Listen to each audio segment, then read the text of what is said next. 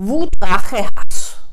Die negativen Gefühle binden Menschen an Situationen, Gedanken, äh, an andere Menschen und lassen nicht los.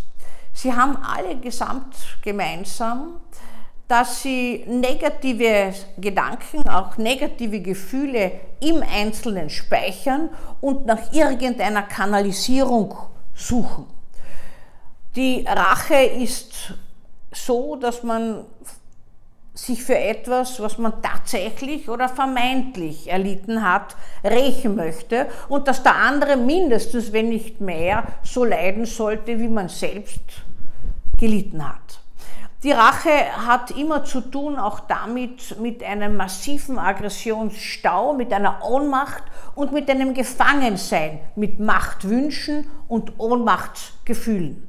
Da dazwischen pendelt sich das ab und so kann es kommen, dass man scheinbar aus dem Nichts heraus massive Gewalt anwendet oder ganz perfide. Früher hat man das so immer so schön dargestellt, dass äh, Giftmörder und Giftmörderinnen ihre Rache an die nächsten Angehörigen ausleben, indem sie ihnen Gift in das Essen hineingeben und dann also das Siechtum mit anschauen.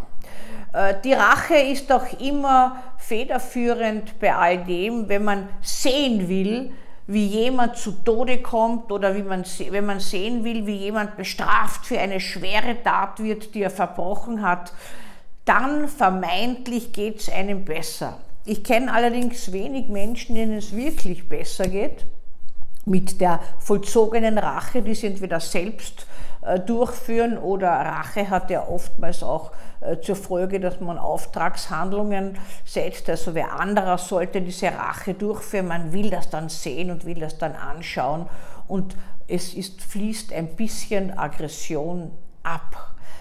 Der Hass ist weniger im Handeln, sondern im Gefühl gebunden. Hass sagt man immer, ist enttäuschte Liebe, auch enttäuschte Sehnsucht und enttäuschte Illusionen, muss man sagen.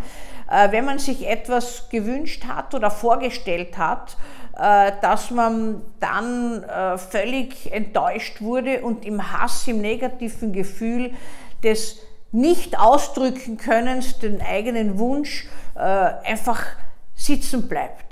Dieser Hass mit negativer Spannung und die Rache sind also furchtbare Triebfedern für Gewalttätigkeit, für Gewaltanwendung. Und manche Menschen können Jahre bis Jahrzehnte lang auf Rache äh, denken und an Rache äh, gewissermaßen hängen bleiben, sie nie ausführen oder sie viele, viele Jahre später erst ausführen. Mir hatte mal ein Straftäter berichtet, dass ihn die Rachegedanken über viele Jahre befreit hätten vom Hass auf seine Frau, was allerdings nicht gestimmt hat, weil letztlich hat er sie umgebracht. Äh, aber er hat es mir vermittelt, er hat immer wieder daran gedacht, wie er sich rächen wird, dass sie ihn so bevormundet, dass sie das und das und das macht. Er hat sich Zeit gerecht nicht abgrenzen können. Äh, irgendwann, nachdem er alles immer wieder geschluckt hat und gedacht hat, Illusion, äh, wissen Sie ja, wie ich Ihnen schon erzählt habe, die Illusion trägt dann, dass alles sich ändert, hat es irgendwann eine Eskalation gegeben und äh, es kam zu einer äh, unglaublichen Auseinandersetzung. Diese Auseinandersetzung war aber noch nicht der Endpunkt dieser Beziehung, sondern er hat auf Rache gesonnen, dass er ihr irgendwas besonders Böses antun könnte, um sich selbst zu befreien von den negativen Gefühlen alle negativen Gefühle, Wut ist noch das Beste davon, weil Wut kann mobilisieren. Wut, wie Sie ja wissen, Gandhi, ist auch ein Geschenk, wenn sie mobilisiert und in ein konstruktives Gefühl übergeht. Auch Hass kann abfließen und in eine konstruktive Auseinandersetzung und Bewältigungsstrategie münden. Auch die Rache kann man loslassen, aber das ist alles schwierig, weil vielen Menschen fehlt eigentlich die Einsicht, dass sie das machen sollten. Das ist manchmal, wir wissen das ja bei gewissen Geisteskrankheiten, äh, schizophrenen Kranken, Wahnkranken, gehört es zur Krankheit, dass man keine Einsicht hat in das eigene Krankheitsbild, sondern dass man die Umwelt für krank hält. Äh, das findet man letztlich auch bei Menschen, die auf Rache sind und in Hass äh, verfallen, die alle Schuld immer im Außen sehen. Auslöser für eigenes Fehlverhalten werden ja gern in die äußere Umgebung verlagert. So befreit man sich von Schuld, kann alles bekämpfen außen und hat ein reines Herz und muss sich nicht beschäftigen damit. Ich habe schon immer wieder Patienten in der Praxis, die also auf Rache sinnen, äh, mit Rachegedanken sich befassen und auf Rache sinnieren.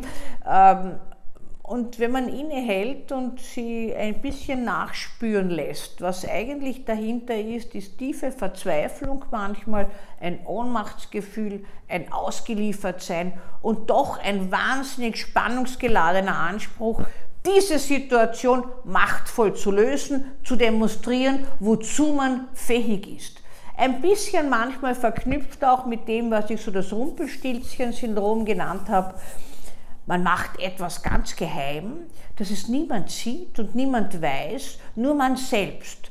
Beispielsweise, äh, man legt Feuer Ganz gemein denkt man daran, wie das ist, wenn das Haus schon brennt und die Betroffenen im Haus eingesperrt ganz äh, furchtbar zu Tode kommen. Sie haben es verdient, weil das ist der Vermieter gewesen und der hat was ich was gemacht.